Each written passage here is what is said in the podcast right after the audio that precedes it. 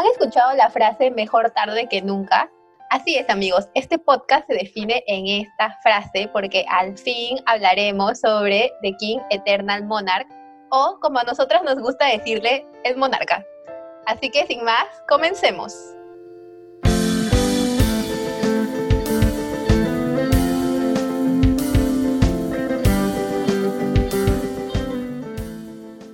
Buenas con todos, como todos los podcasts me encuentro con nada más y nada menos que con mis amigas Laura y Silvana. ¿Cómo están chicas?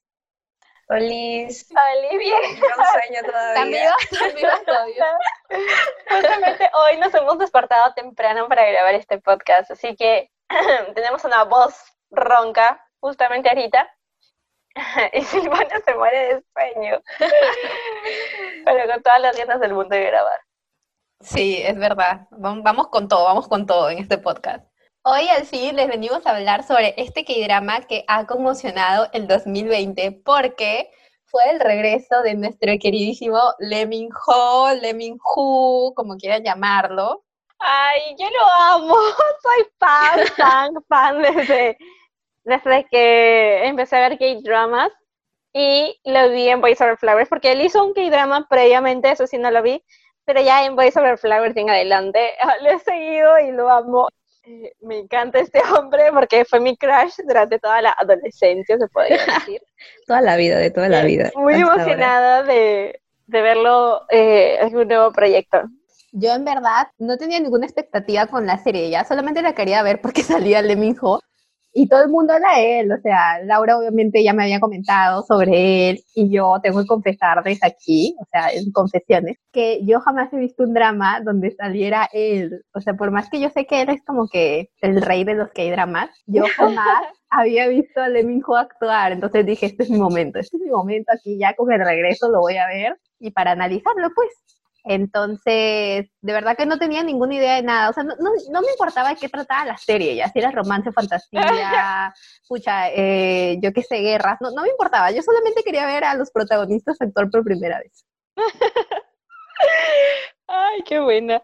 Yo realmente sí me emocioné este K-drama porque a inicio de años justamente hablaba con las chicas eh, por nuestro, nuestro grupo y les decía, ¡ay, va a salir el monarca, qué emoción! Va a salir Goeun, y va a salir Lee Min-ho y yo amo este hombre y tienen que verla y mil cosas, o sea, literal las animaba un montón y nos animábamos mutuamente, pero no lo vi por mil cosas y mil pendientes que tuve eh, y luego llegó la pandemia y tampoco lo pude ver pero realmente estaba muy emocionada eh, porque Lee Min-ho actuaba en este nuevo K-drama después de haber salido de su servicio militar en 2019 y a este hombre, como ya lo dije anteriormente, lo he seguido durante toda su carrera, así que él es mi estampilla de la suerte porque cuando estaba chica yo tenía un joyero que le había hecho de cajita de cartón y él está pegado ahí porque está, literal está pegado, eh, no, no es de Boys Over Flowers, sino la figura es donde sale todo guapo en Los Ángeles, en Los Herederos. Y ahí está, todavía tengo ese joyero, así que de verdad soy de esas fans antiguitas. Laura le, le Tienes que, tienes que mostrar, tienes que mostrar ese joyero en Instagram, Laura, para que todos lo vean. En los comentarios de este post tienen que poner, Laura, enseña tu joyero. Así ya. y, y ya nosotros en las Insta Stories ponemos el joyero en Laura. De verdad, o sea, salía súper guapo ahí. Y cuando vi el promocional, la sorpresa que me llevé es que este K-drama estaría protagonizado por Kim Go-eun, que sale con mi otro crush, que es Gunju. O sea, crush en esta vida. Y él- él es un- Ay, sí, oye, tanto chape esta mujer. Llegó un K-drama de fantasía todavía. Entonces, de paso que está escrita por la misma guionista que hizo Goblin, que es Kim Eun-suk. Y Yo, o sea, Goblin es su actriz fetiche, es como la actriz de Quentin Tarantino. es- siempre va a salir en todos sus, sus dramas. Ya. Y eso es una duda que sí me generó porque este, este K-drama eh, sentía que se iba a parecer a Goblin o sería la continuación de Goblin, pero con otro protagonista, porque tenía este, tipo de fantasía. Y luego cuando la empecé a ver, o sea, fue nada de nada, o sea, de verdad me olvidé de, de Gonjo y puse toda mi atención en, en esta pareja, en esta nueva pareja. La verdad que sí es totalmente diferente, no tiene nada que ver a Goblin. Sí, Sí, en verdad. Ay, yo, yo la verdad que no, no tenía, o sea, no, no esperaba ver este K-drama solamente porque ustedes lo dijeron. O sea, no lo tenía en mente, me tengo que verla porque me llama la atención ni nada. O sea, yo hacía Lee Min Ho sí lo había visto en Voice Over Flowers, obviamente, y en Los Herederos también, pero ese K-drama, como digo, no lo quería ver porque me parecía súper densa por lo que tú misma, Laura, me generaste este medio al inicio, porque tú decías que era como que algo tipo histórico y te decían muchas cosas sobre la historia de Corea. Entonces yo estaba como que psicoseada, en plan de no voy a entender nada. Pero en cuanto la vi, o sea, la amé. Creo que el primer capítulo ya, este, más o menos como que ya eh, me estaba gustando. Pero sí se me hizo muy linda. Y para que entienda en qué va el monarca, porque siempre nos olvidamos de esta parte, bueno, Ligun es un rey que vive en un mundo paralelo, que quiere encontrar a una mujer que aparece en un ID que conserva desde hace más de 20 años, pero descubre que ella vive en otro mundo, que es la República de Corea. Como dice Silvana, también tiene cosas históricas porque te hablan sobre esta disputa que tuvo Corea con Japón, restos de, de los reyes, lo único que me acuerdo del primer capítulo es que te hablan de la dinastía Sila y eso aparece también en Warang. es lo único que entendí, es lo único que puedo entender de eso. presente en todos los podcasts, Dios mío. Literal. y partiendo, partiendo de esta sinopsis, ¿qué les pareció la serie? ¿Cuál fue su experiencia? Bueno, yo algo curioso que me pasó fue que como tú eh, en febrero que más o menos salió la serie, eh, estabas bien emocionada. Me acuerdo que yo dije, ya, bueno, la voy a ver en emisión de una vez, el primer capítulo. Y solamente recuerdo haber visto el primer capítulo y normal, o sea, no me llamaba tanto la atención la serie.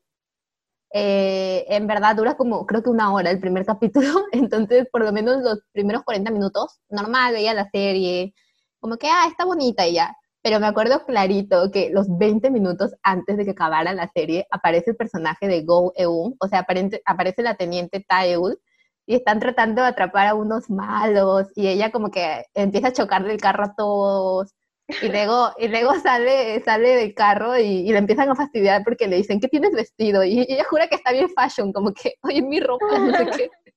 Y, y, me acuerdo que desde ahí me enganché porque ella, o sea, ella fue como que una de las razones por las cuales seguí viendo la serie, porque no sé qué tuvo que me dio demasiada risa. Eh, ahorita, yo como ya había visto ese, ese primer capítulo, yo se entendía más la historia, el contexto. Eh, creo que antes de empezar a ver esta serie, uno en verdad tiene que informarse, no ser como yo, que simplemente sale de mi culo voy a ver, o sea, no, de verdad, infórmense de esta serie para que entiendan, porque sí me parece que el primer capítulo es, es como que un poquito denso, como cuentan ustedes, tiene mucha historia, muchas cosas pasan en el primer capítulo que como que hay que estar ahí bien, bien, bien pendientes para no dejar la serie. Ahora ya me acuerdo que ustedes dos fueron las que me psicosearon con este, con este drama porque ya Mara había visto el primer capítulo y Laura también estaba viendo. Entonces me empezaron a decir como que, ay, no, no entiendo nada qué pasó el primer capítulo y no sé qué, porque tiene muchas cosas y yo en plan ya no quiero. Sí, pero igual, igual tienen razón, porque yo en el primer capítulo también no entendía mucho. O sea, me había estancado con esto de las dos dimensiones, porque sí se me sigue bastante complicado de, de entenderlo. Pero como que ya en el segundo capítulo se me aclaró todo porque te van dando bien el contexto, pero bien explicadito. Claro. Y es que el primer capítulo es bien denso. Ah, para decirles que yo me quedé dormida como dos veces tratando de verlo nuevamente. O sea, me quedé mal, mal, de verdad me quedé dormida. Y no sé cómo aparecía en el segundo capítulo. En la primera ocasión, mi tía me adelantó como tres capítulos y yo no terminé de verla y ya cuando regresé ya estaba por el capítulo 16, así que dije, ya, bueno, voy a ver el 16, a ver qué tal va, qué tal termina.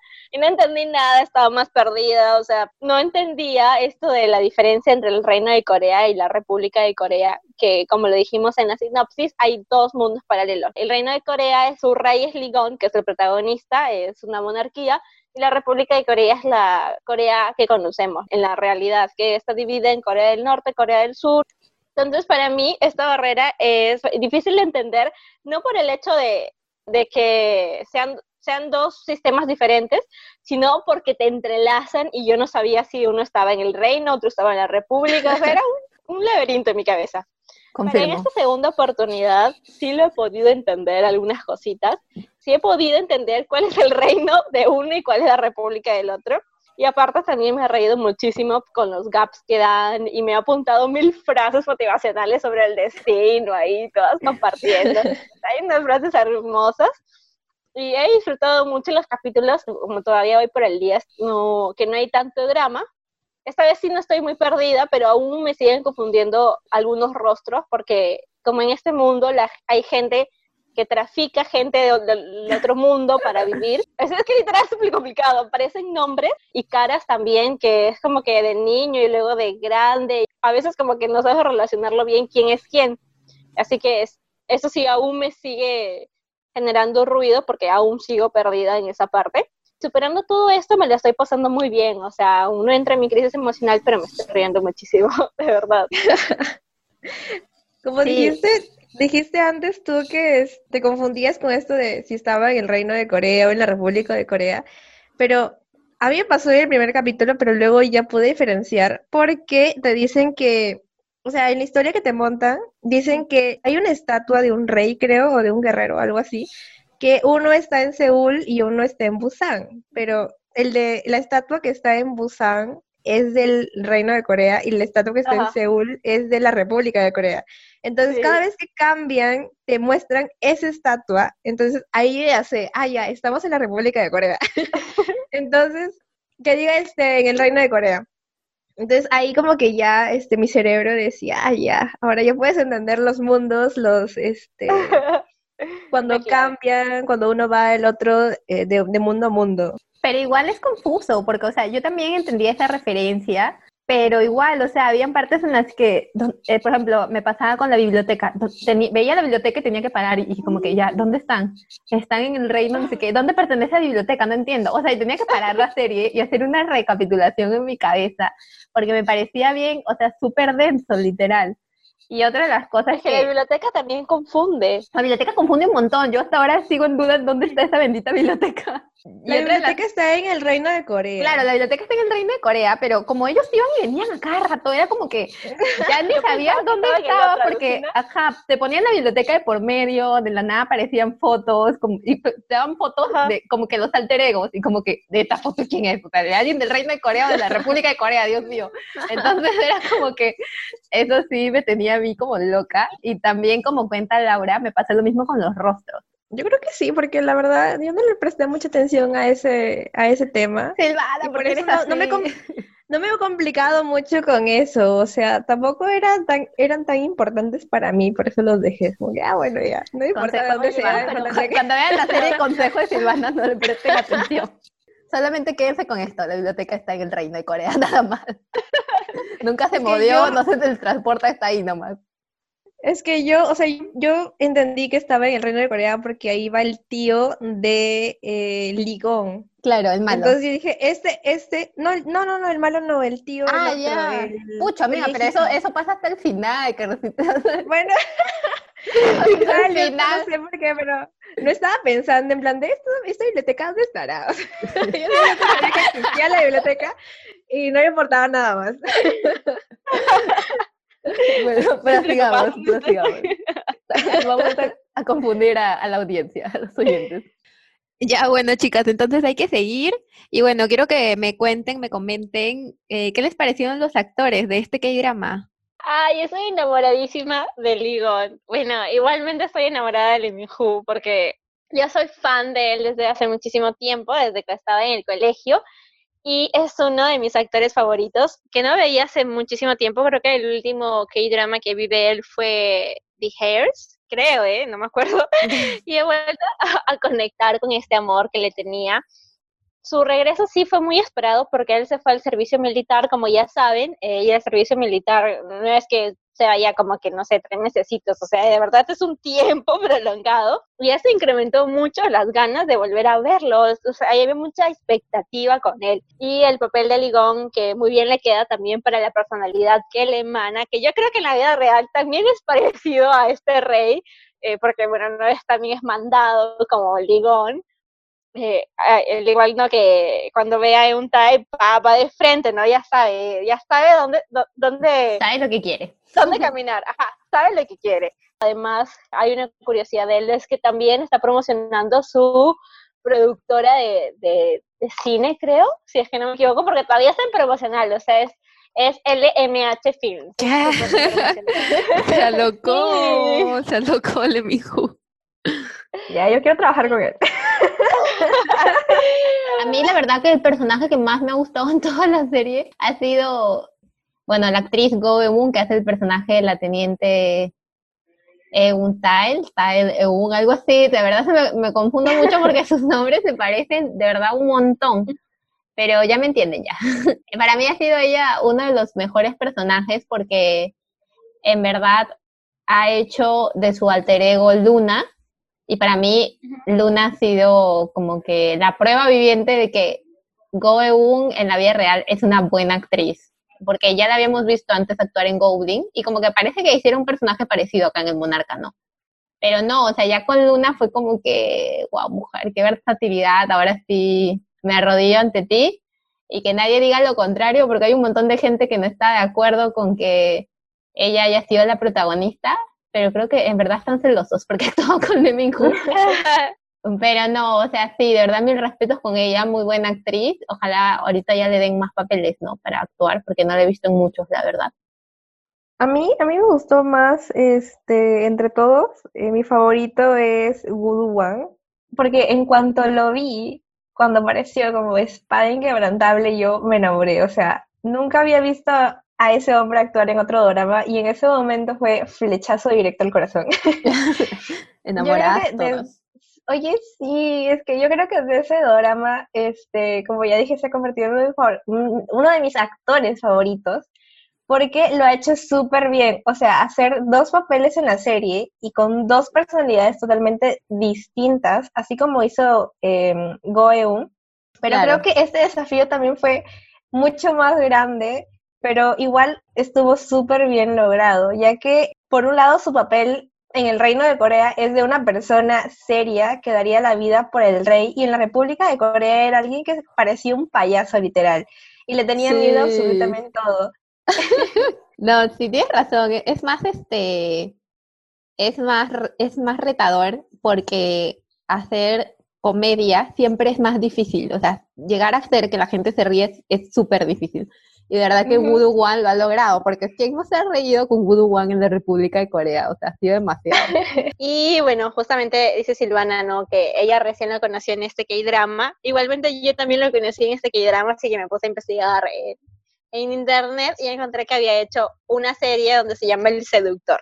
Bueno, realmente no he visto una de la serie, pero la quiero ver únicamente porque, bueno, sale este hombre. No sé si es personaje principal o secundario, pero no me importa. Igual lo quiero ver, así, salga solo un segundo. Sí, hay que verlo, hay que verlo. Yo también necesito verla urgentemente. Sí, a mí me encanta, me parece guapísimo. Tiene 28 años, ya lo descubrí. Ya, ya, ya, vi ya lo averigüé, ya yo, ya.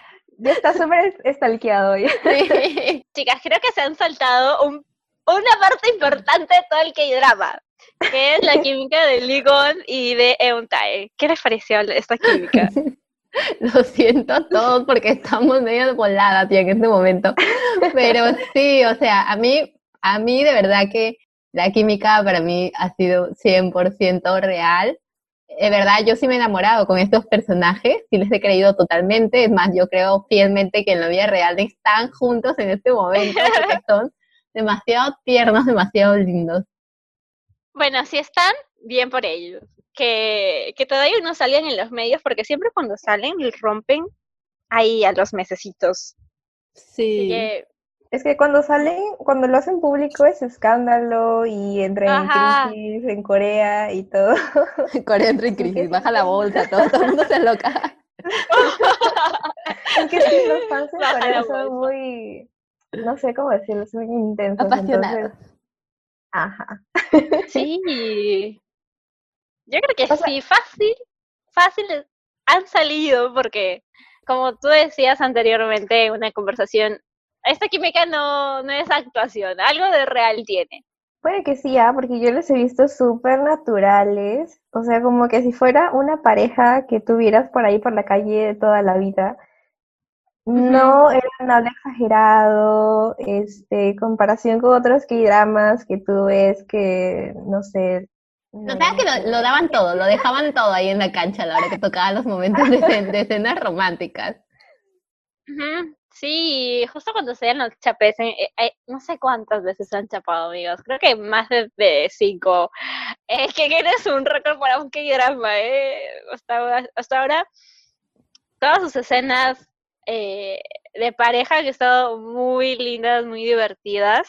Y cuando uno ve los detrás de cámaras de ellos dos, realmente, realmente se ve que se ríen mucho juntos. Siempre se dan tips entre ellos. Como la química Sí. Weinstein, que en realidad sí eran pareja al final. ¿La química de quién? De los protagonistas de Weightlifting, Fairy, Ah, que al sí. final Ah, eran sí. pareja, o sea, tal cual. Sí. Ajá, exacto. Esto sí, sí, sí no es como Goblin, ¿no? O sea, eh, aquí ya sientes a un Tile un poquito más diferente, ¿no? A comparación de su papel anterior. Sí, es que también era otra cosa, ¿no? Porque, o sea, en su papel anterior de Goblin, ella es una estudiante y estaba tierna, todavía supuestamente no había dado su primer beso y como que lo persigue pues a Ajá.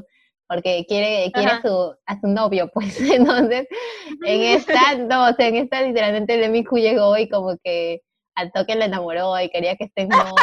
Entonces era como Sí. que ya otra cosa. Eh, otra, hasta otra edad, pues porque supuestamente ella ya tiene 30, 32. Sí, Ya, ya no, entonces sí se ve la diferencia y sí, como tú dices, los detrás de cámara son lindos porque sí se ve que hay una conexión entre ambos. Y hay algo que me gustó mucho porque estaba viéndolo detrás de cámaras y en una escena que, bueno, me adelanté porque, porque todavía no voy por esa parte, hay una escena que, eh, que justamente él está teniendo estos efectos del rayo en el hombro por estar pasando de dimensión a dimensión y está en Tael eh, en el reino de Corea justamente en su habitación entonces ella le dice, oye, ¿me puedes mirar en el hombro si tengo este rayo o, qué me está pasando? ¿Tengo alguna cicatriz? Entonces eh, eh, Ligon le da un beso en el cuello y en el detrás de cámaras hay la toma frontal que no sé por qué no la han puesto en el K-drama. Y de verdad se dan un chape, o sea, si de verdad se besen y el director está como que corte, corte, corte y ellos seguían y yo, oh, por Dios, oh, por Dios, ¿por qué no lo han puesto? Eso suena puro, amigos. Yo también he visto ese detrás de cámara porque lo mandaste tú en el grupo para que veamos. Y, pero lo que vi antes que me da demasiada risa es que ya pues justo se están besando y esa escena como dices se repitió mil veces, pero se repitió mil Ay, veces porque ella está sentada y él como que se tira encima de ella y está y si, y si se tira la golpea pues contra la pared, Ajá. contra la cabecera de la cama. Entonces esas cosas se demoraban porque no sabían cómo ella se tenía que escabullir mientras él se tiraba para que ella no se golpee. O sea, era toda una ciencia y no podían hacerlo. Y se mataban de la risa los dos porque es como que era gracioso verla a ella tratando de como que bajarse las sábanas para no golpearse y que saliera bien todo. Sí. Y, y bueno, no era eso, esa era mi cotación de todo esto, toda esta química.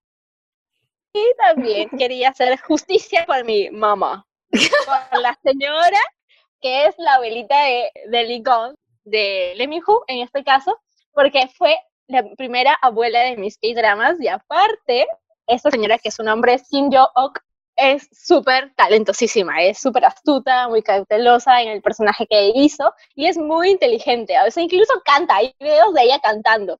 Y no me parece justo que en Love Alarm haya salido solo dos segundos y gracias a Dios aquí hizo un papel extraordinario como, bueno, no la abuela, pero realmente también era la segunda guardaespaldas de, de Ligo. Y de verdad que he amado a esta señora porque me he reído también con ella y realmente la amo. La amo, es mi primera abuela y es mi primera mamá. Mamá, o mamá. Es que también, primera abuela. también tú habías contado que había salido con Min Ho en Boys Over Flowers también como su abue. Ay, sí. Salió como su nana y yo, oh, por Dios, no me había dado cuenta. Yo- Justamente salió como su, como su nana. Sí, porque justamente hacían mucho hincapié en esta publicidad de la serie de que ella volvía a actuar con Lee Min-ho después de varios años. Y era como, por eso yo ayer les dije, creo que en la vida real es como la abuela de Lee Min-ho, porque se quieren. Han actuado como que, o sea, lo ha visto hace como que 10 años y ahorita otra vez, o sea, imagínate. Sí, Otro, otro de los actores que quería resaltar en verdad en esta serie y contarles a ustedes es de los niños. No sé si sabían ustedes, pero el niñito que hace de, de Lee Min-ho, o sea, ese, ese niño es el mismo niño de Parasite. ¿Qué? ¿Ese, ese mismo, ¿En serio? Sí, es el mismo niño de Parasite. o sea, estamos con... Ah, ¡Ay, qué hablas! Sí, amigos, los niños, es- ese es el mismo niño de Parasite. O sea que ese es actorazo, porque ha estado ¡Ay, es un niño. Oscar! Sí, es un niño Oscar. es un niño Oscar, me muero. Uy, Y- Y el espada, el espada inquebrantable de bebé, precioso, todo, todo regordete así, ese niñito. Ese niñito es súper famoso, ¿sabían? Ese ha salido en, en Her Private Life y también ahorita ha actuado en Tale the Night Tailed, o sea, la de Gumin Ho, la de los zorros. Él es el niñito, él es el niñito que, que habla con, con Lee Dong-wook en la banca. No sé, siento que es como que son, son la próxima generación de, de los actores. Y también el que hace de- el, otro niño que hace de Shinjae, creo que se llama, el policía, el amigo de, de la teniente. Él también es súper famoso. Ese O niño sea, es el más famoso de todos los tres, porque ese niño Sí. ha salido en It's Okay Not to Be Okay, ha Ajá, salido sí. en, en Vagabond, ha salido en, ¿cómo se llama esta serie? En About Time. También ha salido en What's Wrong with Secretary King. Y eso que ha salido mil dramas, pero estos son los que yo he visto. O sea, y ese niño sí, en Corea ya está fichado como que el próximo, yo qué sé, el próximo Lee Min El Ho, próximo el próximo Park Seo-young. Son la próxima generación, estoy orgullosa de esos niños. Estos, estos niños son los que vamos a ver en los K-dramas cuando tengamos 50 años. Sí, cuando ver tenga el 50 me voy a, me voy a emocionar, literal, los voy a ver crecer. Ay, vamos a decir qué lindo mi sobrino, qué bello es este porque Qué lindo mi sobrino. Y también, eh, no sé si se acuerdan, mm, que existe otro personaje en, dentro de la policía de la República de Corea que se llama Yang Mi. Y era demasiado gracioso verlo porque su apariencia, o sea, en la serie no va con la profesión que él tiene, porque como sí. dicen ahí, es gracioso porque nadie sabe que es policía cuando, cuando lo ven. Hasta los gangsters, cuando lo ven, se lo llevan cuando huyen. Sí, sí, dicen una, dicen, dicen, eso lo dicen en una escena, que Lucanter se lo lleva. Sí, Sí, presencia súper dura, como de matón, entonces no parece policía. es como que su cara de es súper educado y su cara es de, de, de osito panda, así que sonríe de ¡ay, Sí, qué dulce que es este hombre! Pero me da mucha risa porque justamente están en la mesa y hablan, ¿no? De que al pobre hombre se lo lleven los cánceres. Pero él los termina atrapando a ellos. Sí, ese personaje es muy bueno. ¿ah? A mí me da risa porque me- cuando recién llegó, de la nada, no sé cómo empiezan a decir sus edades y le dicen ya tu nuevo maneja y dice no tengo, no tengo la edad. Y como que todos se quedan mirándolo, ¿cuántos años tienes? Y creo que decían 19, algo así, aún no puedo manejar y todos como parecen de 40. Tiene O 19. cuando, o cuando recién lo conocen, él tenía las esposas como si fuera este El malo, el ladrón, el ladrón. y le vas a presentar como policía. Ah, él era buenazo eso. Este, Tenía sus cosas bien graciosas, a mí me encanta porque Sí. también hay una escena en la que están arrestando a alguien y un Tae, la teniente, está en una tienda de maquillajes y hay una mujer que se le acerca para que pruebe la base, unas cremas. Pero ella está ocupada pues queriendo atrapar a los malos y dando órdenes a, a Yangmin. Y como que la mujer está ahí mirando todo y de nada, ya sí, ella es Yangmin, sí, cógela, ya. Y se ve la escena que la mete, la mete al carro y todo. Y, y la mujer de la tienda dice, eh, acabo de presenciar un secuestro. Y ella dice, no, somos policías. Ay, encanta. hombre. Es buenaza, Las escenas con él literalmente. son un mate de risa. Y bueno, por otro lado, eh, lo que a mí me gustaría tocar es el soundtrack de este eh, K-drama, porque eh, lo que me tuvo fangirleando en los finales eh, de este drama es la canción de Juasa, porque cada vez que salía en los créditos yo me emocionaba. Y yo me acuerdo que justamente yo les dije algo como que, chicas, hay una canción de, Go- de Goblin, hay una canción del Monarca que parece que la cantara Juasa, pero ahorita la voy a buscar y les voy a decir quién la canta. Y justo la nada decía Juasa. Y ahí yo dije, no, ya, a partir de ahora, chicas, somos Team Juasa, porque ya no- nos ha encantado su voz, tiene una voz bien bonita. Y no solo el soundtrack, también los efectos sonoros son genialísimos. O sea, los efectos sonoros más el soundtrack, perfecto, match. Porque hay una escena eh, también de pelea, no sé por qué nos gusta la pelea. Hay una escena en la que el guardaespaldas está peleando con el, el policía, que es este amigo de Euntael, y todo está oscuro. Este hombre va a investigar al Ligon dentro del- de la República de Corea, eh, en su cuarto de hotel, porque está como que descubriendo ciertas cosas que no le cuadran a él de su propia vida, de cómo él recuerda ciertas cosas que no Mm. existen en su mundo. Ujú. Y entonces cuando están peleando se abren la cortina así súper despacio para esto, así, y va, va apareciendo la luz y la música comienza a aumentar, aumentar, aumentar. O sea, literal es perfecto. Y se lo escuchan con audífonos mejor porque esto es así como que una película, literalmente. Chicos, chicas, aquí escuchen bien y atentamente, esto es spoiler. Así que si no lo han visto todavía pueden saltarse esta parte, pero quien la ha visto puede continuar y disfrutar de este podcast. Continuamos con, después de, de decir muchas veces que ha habido un poco de confusión mientras la veíamos, esto no le quita que tiene cosas muy bien hechas, cinematográficamente hablando. Y el uso de los colores resaltó mucho el uso de los neones en la etapa eh, en donde hablan mucho del tiempo, del destino, ¿no? Y cuando aparece este niño del yoyo, cuando está lanzando su yoyo y es para arriba y para abajo, el yoyo es neón todavía. Y tiene este hilito rojo, ¿no? Que hace referencia al destino. Yo realmente no entendí este personaje, pero anyway, me parece muy bueno y los colores que, que usan suelen ser colores fríos. Bueno, así como, como tú dices, eh, obviamente ah, tuvimos como que muchas confusiones y dudas, pero sí, pues, o sea, la serie tiene cosas positivas, pero así como tú no sabes para qué estaba el niño, yo también tengo así varias como que quejas, porque no, hay cosas que no me cuadraron. Y una de las cosas que quiero hablar es sobre el guion en general. O sea, el guion en general a mí sí me pareció muy buena la historia, entretenida, todos lo terminamos de ver, todo ok pero siento que a partir del capítulo 11, como que ya esto se puso así re bueno. O sea, yo me acuerdo que hasta les escribí y les dije, el 11 está muy bien. sí, Y como que creo que eso le faltó un poco al guion, como que no haber puesto todo lo chévere al final, sino como que vaya en aumento y así sea más entretenido, ¿no? Y no, no, no haya aburrido a algunos quizás. Esa es una queja que tengo. Mi segunda queja es que a partir de tipo el capítulo 9 por ahí, el capítulo terminaba, no sé, por ejemplo, en que se volvía a encontrar el monarca con la teniente y tú te quedas como que, wow, ya se encontraron. Y pasabas al siguiente capítulo porque querías ver qué pasaba y el capítulo no empezaba en donde se quedó, sino que Mm. podía empezar como que desde dos días antes o incluso con otros personajes, con la vida de otros personajes.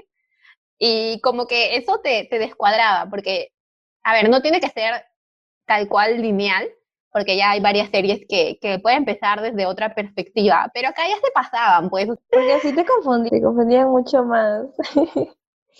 Pero sí, cuando para mí ya se alocaron con todo, fue cuando casi al final, Ligon ya obviamente tiene la, la Joke, se consiguió toda la flauta este, completa y puede viajar en el tiempo y está esperando a, a llegar al año en el que, en el que está Euntael para, para visitarla y, y estar con ella, ¿no?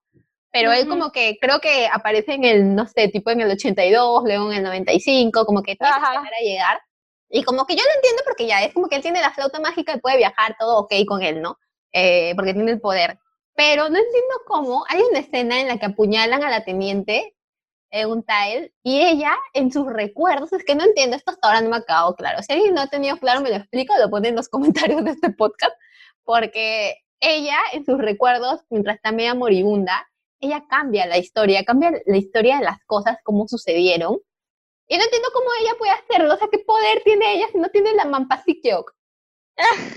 Me da risa como lo pronuncio. Yo la verdad que no me acuerdo de ese, de ese momento. O sea, sí me acuerdo que la apuñalaron, pero no me acuerdo que haya cambiado la historia.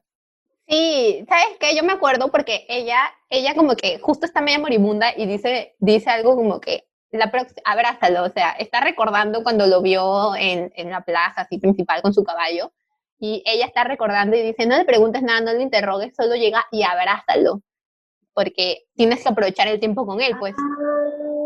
Y hay una escena luego en el que Ligon dice algo como que, sí, llegaste, me abrazaste, todo, todo ok, pero nuestro destino igual se cumplió, solamente que se cumplió antes, igual nos separamos y te tengo que buscar. Entonces es como que, como tú cambiaste la historia, ¿me entiendes? Ligon la puede cambiar porque se nota que la cambia, que.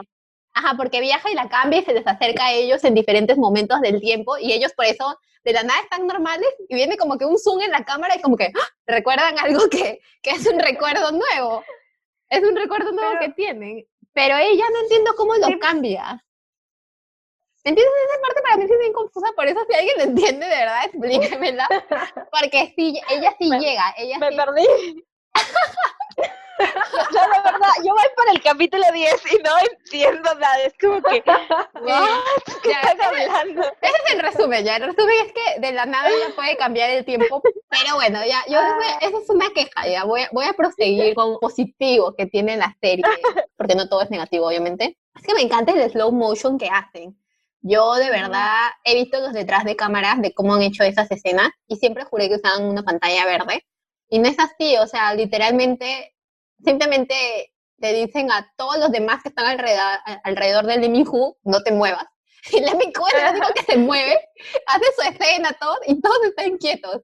Y no sé si han visto, pero cuando lo ven en la serie no es el típico como que están ahí estatuas sin moverse, sino es como que en serio, la imagen Se está en stop. congelan. Ajá, la imagen Ujú. la congelan. Entonces yo en verdad me, me mata mi cabeza porque quiero hablar con el editor y preguntarle cómo haces eso, cómo haces que él se mueva y todos los demás no se muevan. Me parece locazo eso. Oye, sí, y más con los efectos de las gotitas o las monedas cuando se detienen y se quedan ahí en el aire. Sí. Y también cuando él las toca y las gotas Ujú. se se caen, se Oye, desvanecen. Oye, sí, Sí. muy genial, de verdad, que yo también quisiera aprender a hacer eso.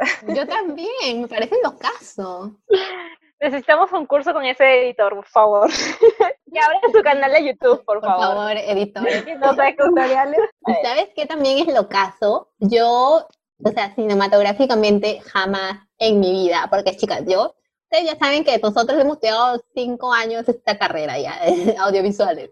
Y yo en mis cinco años de estudio intenso, jamás había visto que usaran unos planos tan raros, o sea, casi al final. Por ejemplo, yo ahorita les tomo una foto en vertical y de la nada esa foto, ya yo te la volteo y la pongo en horizontal y tal cual, o sea, la escena la han grabado en vertical, pero a la hora de editarla las han volteado horizontal, entonces como que una pared la ves echada, se podría decir. Entonces como que yo no entiendo en sí el significado que pueda tener que hayan volteado esa pared, por ejemplo, donde, donde, donde supuestamente murió el papá de Ligon, esa escena que es como, no sé, es, me- es medio griego, con unos, unas paredes, unos, con un palacio chiquito. columnas. Ay, eso, eso, unas columnas. Esas columnas de la nada, ¡pua! las voltean de manera horizontal. Y es como que no entiendo. Y no es la única, también hay planos en los que están de cabeza. Entonces, para mí es un locazo, porque jamás lo había visto. Se mandaron con Oye, todo. sí, eso, eso nos usa desde, desde el inicio, cuando, como tú Ujú. dijiste también, el, el niño queda en el piso y luego este, el otro llega y es como que la escena que debería ser horizontal de la nada es vertical y yo tampoco no entiendo cuál es el, El el fin. mensaje detrás de eso, Claro. el fin detrás de eso, eh, no, no entiendo para nada por qué lo usan. Pero lo que sí este, me he dado cuenta es que además de eso también utilizan los planos aberrantes, que es donde se inclina la cámara un poquito como que para arriba o para un costado o algo así. Entonces, este, lo que debería ser horizontal queda un poco movido. pero eso te da como que la sensación de que algo no está bien. Y lo usan demasiado, demasiado. Pero bueno, sí está bien hecho porque te da estos indicios de que algo está mal o algo está inestable, ya que siempre utilizan esto del tiempo. Puede ser que el tiempo. esté Claro, inestable. eso sí tiene, sabemos que el plano aberrante se usa para eso, ¿no? Cuando hay ine- inestabilidad. Ujú. Pero los otros, pucha, son locazos, en verdad, no sé, siento que la directora llegó, ya, hoy día vamos a voltear la cámara. Como que, nada, todo el camarógrafo, ya, volteando la cámara. Porque voltear, vamos a voltear la cámara, ¿ya? Esta escena, A ver qué tal queda. no me la hagan en horizontal, en vertical, así, ya, así como que, güey, ¿qué pasó? Literalmente, no sé, lo caso, literal. Si alguien sabe, también coméntenos. ¿Qué fue con esos Si alguien-? Las teorías, por favor, porque imagino que debe haber teorías también de los planos. Y también tienen planos abiertos, si se, se han dado cuenta, eh, estos planos, yo creo que hacen referencia a estas leyes y el infinito del mundo, cuando, como le decía Ligon a Eutael, que su mundo es plano, ¿no? Y los mismos, sus planos son tan grandes y tan amplios como el universo que Ligon pasa, tan inmenso y entre el 1 y el 0 hay muchos números, el 2.789107, 1.8654321, Ya. así, o sea, es como que es demasiado amplio. Y también usa planos cenitales en donde la cámara enfoca paralelo al suelo. Hay una cámara encima de tu cabeza Ya. y ahí te da a entender también, ¿no? De que, que algo más te mira. Es como que no solo es Claro. en ellos, sino eh, es el destino que los está mirando. No sé, es de verdad, es que O- incluso oye, este es una Eso que has dicho es bien fuerte, eso que has dicho es bien fuerte porque lo voy a explicar al final, no lo había visto así, pero de aquí lo explico porque ahorita como que no es el momento, pero de aquí lo Ujú. explico, te has tenido como que algo ya hizo clic con lo que, con una idea que ya tenía. Oye, es que es una fumada las total. teorías, las teorías Sí, sí. sale. Yo creo eso de los planos y el hilo, o sea, y, y esto del yo, yo también de los colores, o sea, es, es una lectura detrás de lo que ya se muestra. Claro, es de refuerzan, refuerzan el, el guion, refuerzan lo que está pasando. Ajá. Ya me están alocando con todo lo que están diciendo.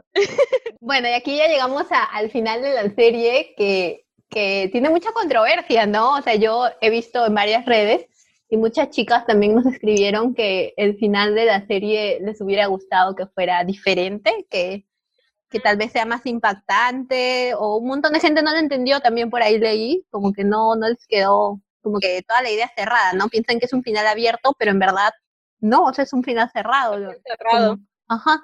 ¿Qué piensan Ujú. ustedes del final de la serie? Yo también, yo pensé, yo también cuando lo terminé, justo lo terminé ayer a las, a las 12 de la noche. Es el sueño, por Y si yo- acaso.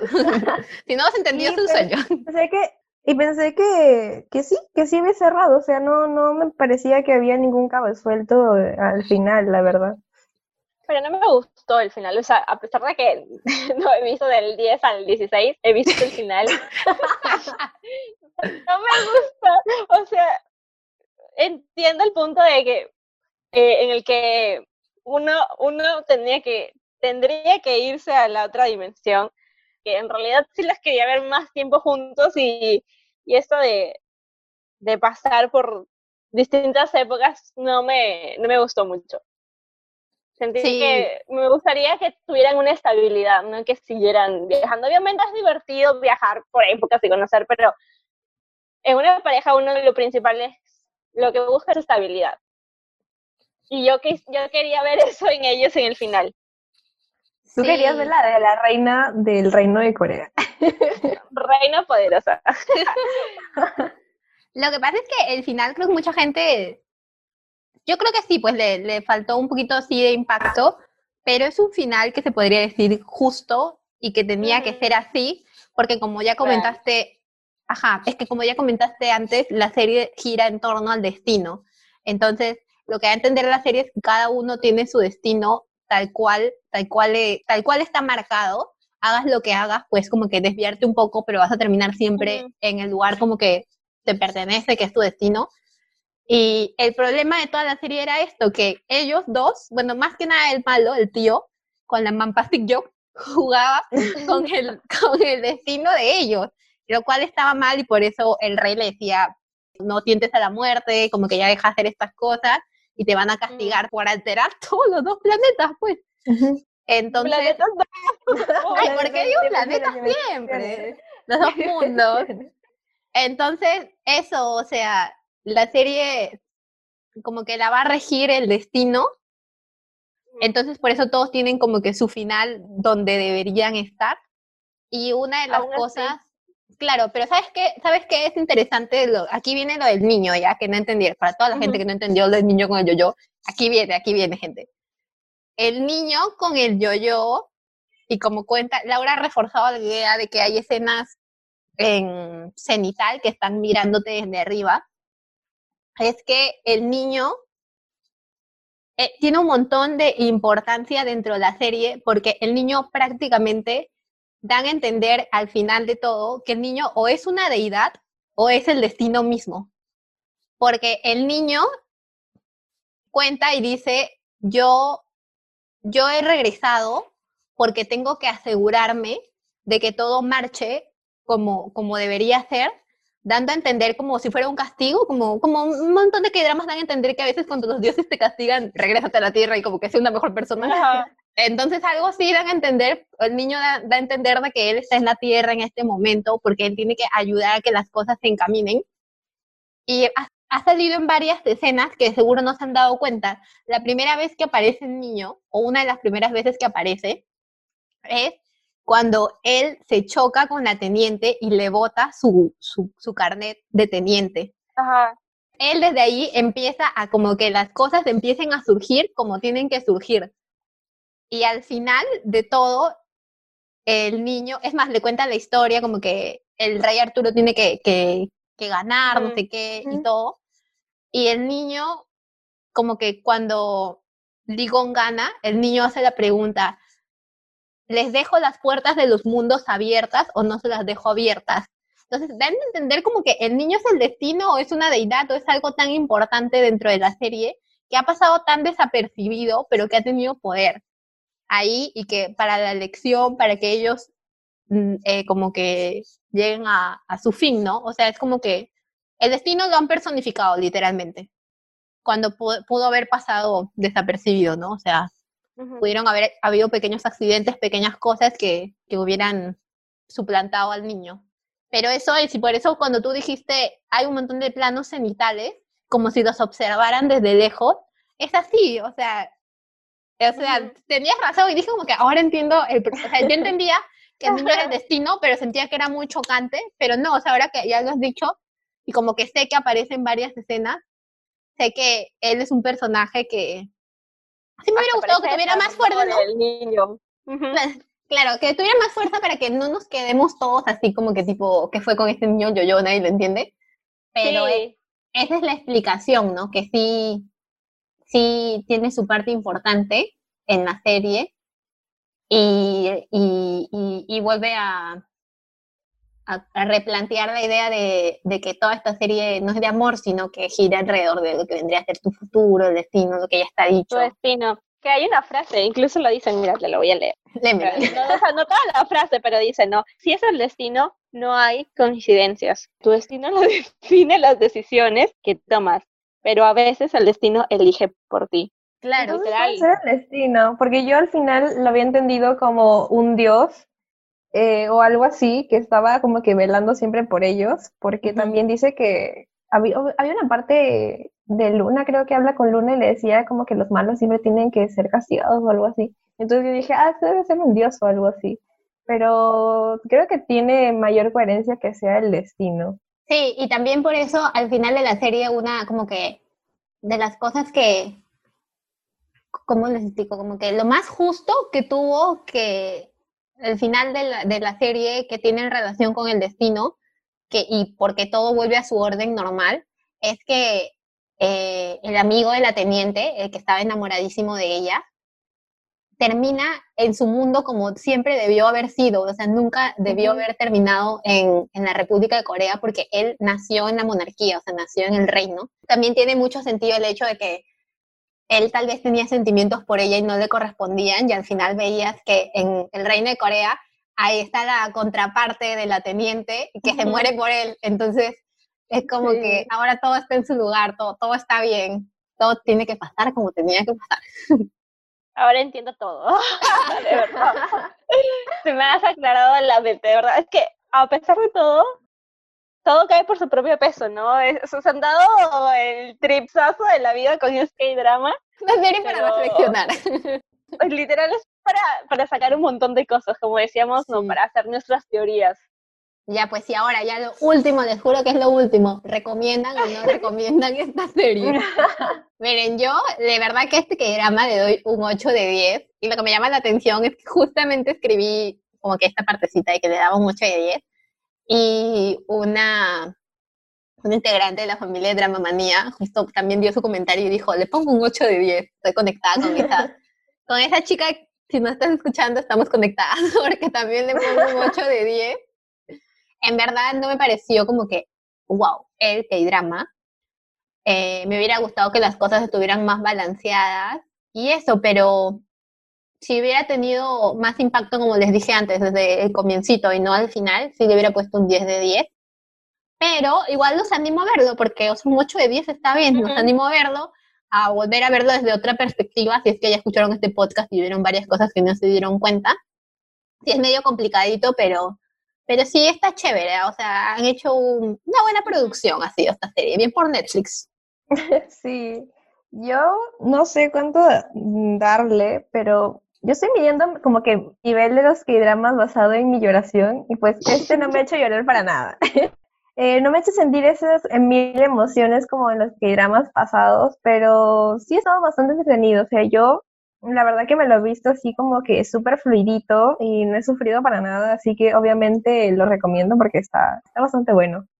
Yo todavía no le puedo poner una calificación porque, como verán, todavía me falta ver capítulos, bueno, como escucharán. Pero sí, eh, sí siento que vale la pena verlo, a pesar de que mucho se dijo de que este K-drama era muy complicado y que literalmente tenías que, que sacar tus teorías como si vieras los videos de BTS, o sea, o sea, a pesar, tienes que sacar tus teorías para poder comprender, y eso es lo, lo, lo divertido, porque si encuentras a personas como nosotras eh, y hablamos de esto, podemos entender y podemos hacer un feedback de todo Claro. esto, y así, así entendemos este mundo que creo que la guionista se extendió demasiado, quizás este K-drama sí era para un poquito más de, de capítulos, porque en 16 capítulos poner lo complejo que es el mundo, lo complejo que son los personajes, incluso los nombres que ni siquiera recordamos de los traidores. Entonces, es verdad. tanto para tan poco. O sea, está bien que, que hayan querido no los 16 capítulos convencionales, pero no hubiera estado mal, ¿no? Que, que lo hubiesen alargado un poquito. Y sí, o sea, hay cosas muy divertidas. Hemos descubierto a Dugu Wan, que está genialísimo en su actuación. Está guapísimo. Hemos, ajá, hemos visto también, está guapísimo, y hemos visto el nivel y la calidad profesional de todos los actores, tanto de niños como grandes. Me parece que es un K-drama para, para disfrutar, pero sin hacer otra actividad. O sea, esto sí tienes que prestarle mucho ojo a todo lo que está pasando, porque te puedes perder entre los mundos, como me pasó a mí la primera vez que lo vi. Sí. Y bueno, entonces ya llegamos al final de este episodio. Esperamos que lo hayan disfrutado un montón. No se olviden que pronto vamos a hablar sobre, ay Dios mío, me emociono ya, pronto vamos a hablar sobre, pa, pa, pa, pa, sobre qué chicas. Pero recuerdos de la juventud. Sí, este que hay drama que les estaba recomendando como loca en, en Instagram. Así que ya saben, todos pónganse a ver ahora recuerdos de la juventud para que no se pierdan el siguiente podcast. No se olviden que nos encuentran en Spotify, en Anchor y en Google Podcast también. Dale al botoncito de seguir para que recibas las notificaciones de cuando sale un nuevo episodio. Y no te olvides de seguirnos en arroba oficial para que te enteres de todas las novedades. Nuevamente, chicos, muchas gracias por escucharnos, en verdad. Cuídense mucho y vean muchos doramas. Bye. Bye bye.